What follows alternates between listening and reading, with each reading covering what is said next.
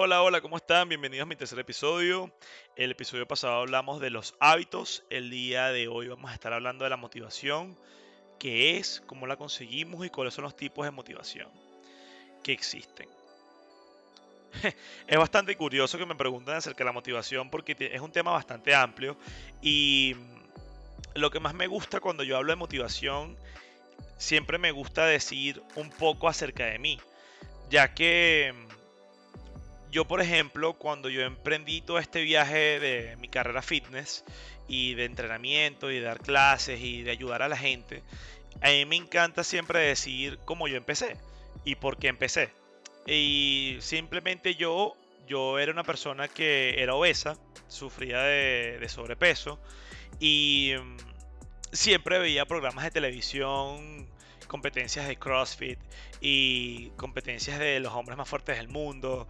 Y, ¿sabes? Cuando uno es un, adolescente más adulto, uno siempre se imagina en, en, su cabeza que uno va a llegar a ese punto en algún momento.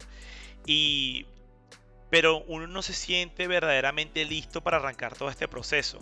Porque uno no sabe cómo arrancar, uno no sabe cómo identificar qué es la motivación, y básicamente, aunque no lo crean, es tan sencillo como ver una imagen de alguien o un programa de televisión o una, incluso una película. Te puede motivar a mejorar tu estilo de vida. O sea, es algo tan sencillo como eso. Y a mí me encanta porque yo he tenido una meta desde hace muchos años de mejorar mi estado físico, de tener una salud mental bastante bien, de enseñar todo lo que a mí me apasiona.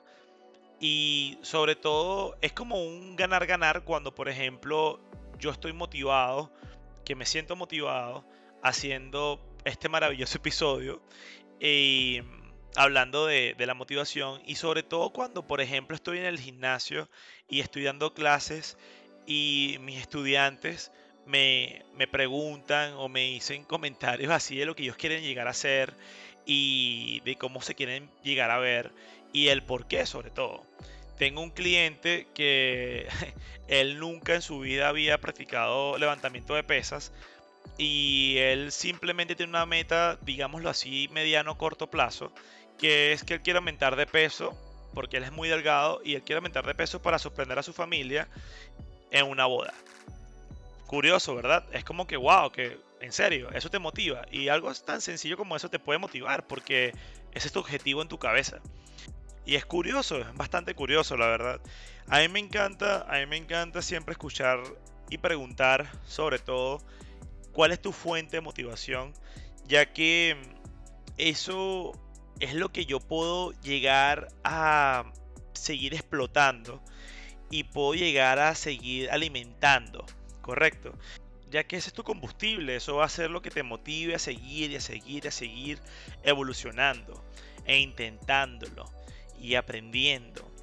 Así que, habiendo dicho esto, es como ahora ya saben qué es la motivación, ahora cómo podemos conseguirla, algo tan sencillo como ver una película, como una imagen, como un TikTok últimamente con las redes sociales la motivación la podemos conseguir de cualquier manera, de muchas formas, pero sobre todo tenemos que aprender a mantenerla. Ese es el secreto de todo.